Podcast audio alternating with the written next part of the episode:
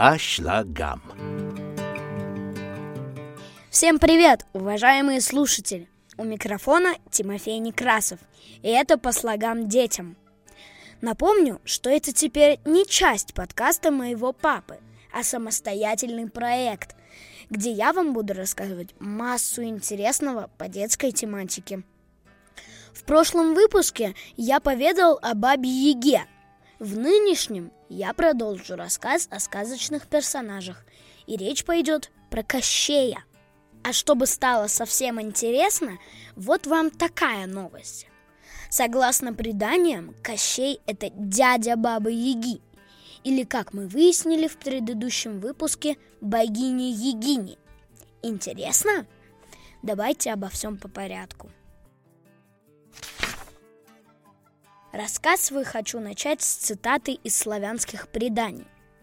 Плодились, подобно роду людскому, боги ирийские, рождали сыновей и дочерей, богов и небожителей новых. Так и в чертогах Навьего мира Чернобог детей своих тьмою вскармливал. Было у Чернобога трое сыновей – Ви, Горын, да младший самый Кощей – и пусть рожден был он последним, но сила его велика была. Братья перед ним, что перед владыкой темным кланялись, и по делу было, потому как самое жуткое место в Навьем мире охранял Кощей, лунный чертог, где покоился сам Чернобог.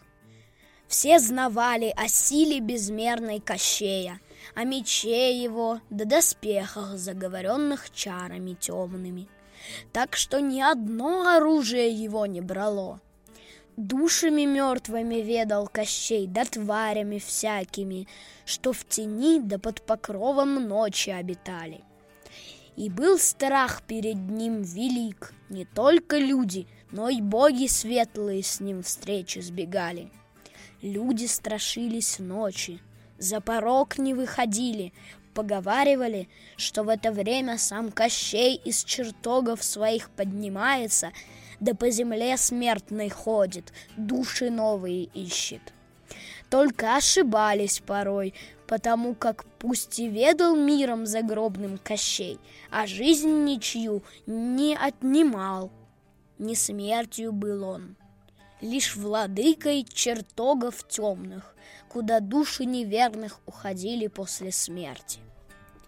Теперь вы понимаете, почему наш герой дядя Егини. Потому что братом ему был Вий, чьей дочерью и являлась Баба Яга. Давайте разбираться дальше.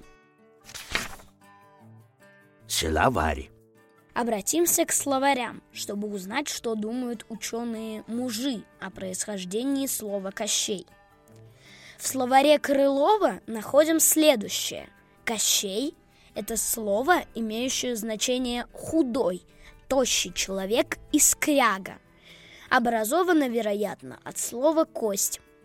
Согласно другой версии, в древнерусском имелось «кощей» в значении «раб-пленник» заимствованное из тюркских языков и никак с Кощеем Бессмертным не связанное.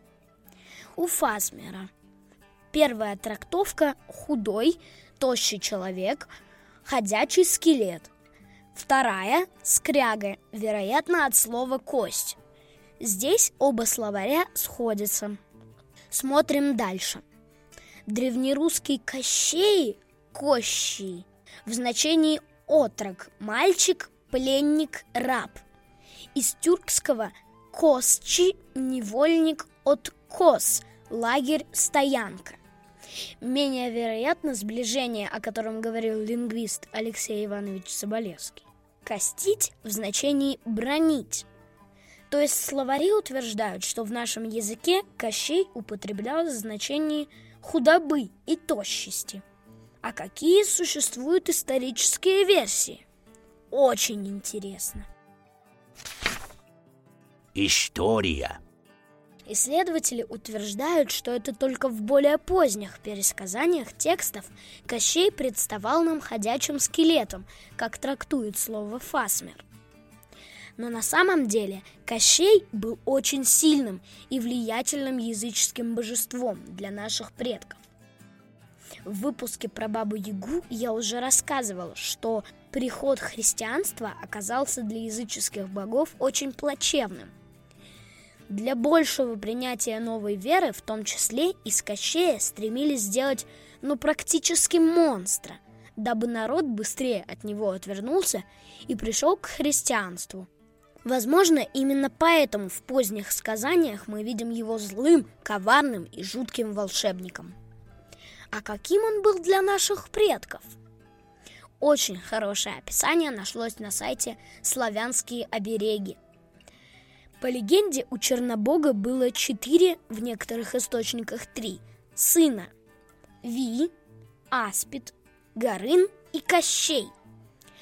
Существует гипотеза, что каждый из них был отдельным воплощением Чернобога, то есть не сыновья, а ипостаси одного и того же бога. Опустим этот момент и перейдем непосредственно к Кощею. Он – младший сын Чернобога, повелитель мертвых душ. Не стоит путать с самой смертью, так как Кощей не отнимает жизнь, он лишь властвует в загробном мире и повелевает уже мертвыми душами.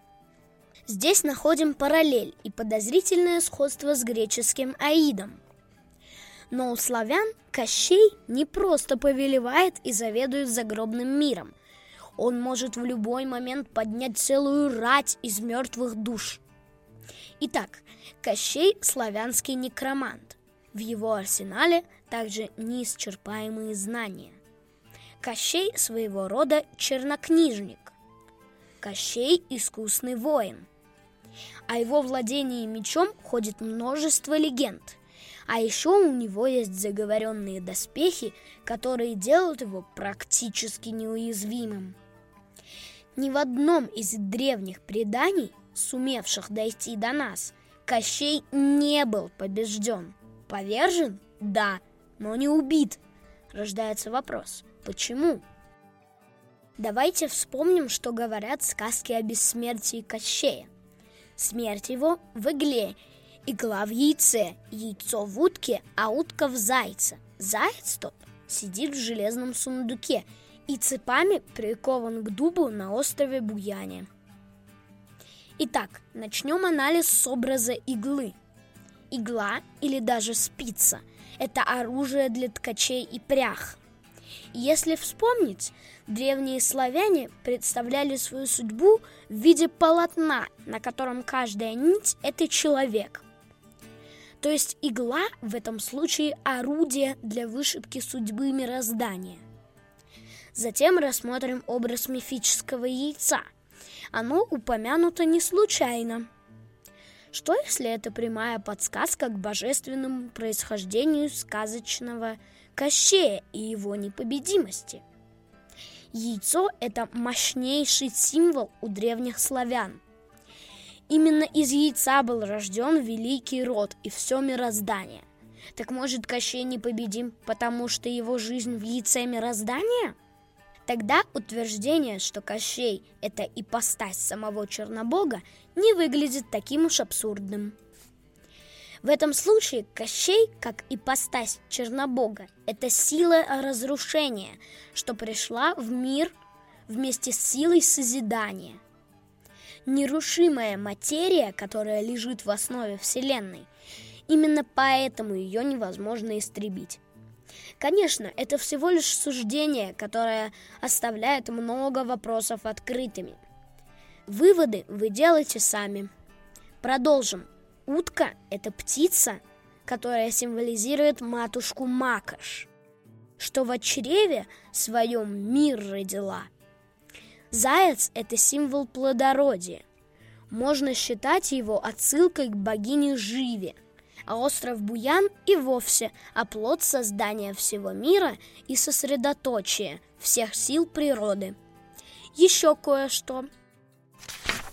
Это интересно. Кстати, о добре и зле. Существует версия, что Кощей был древнерусским богатырем, просто злым – как бы в противовес Илье Муромцу и другим добрякам, которых было много.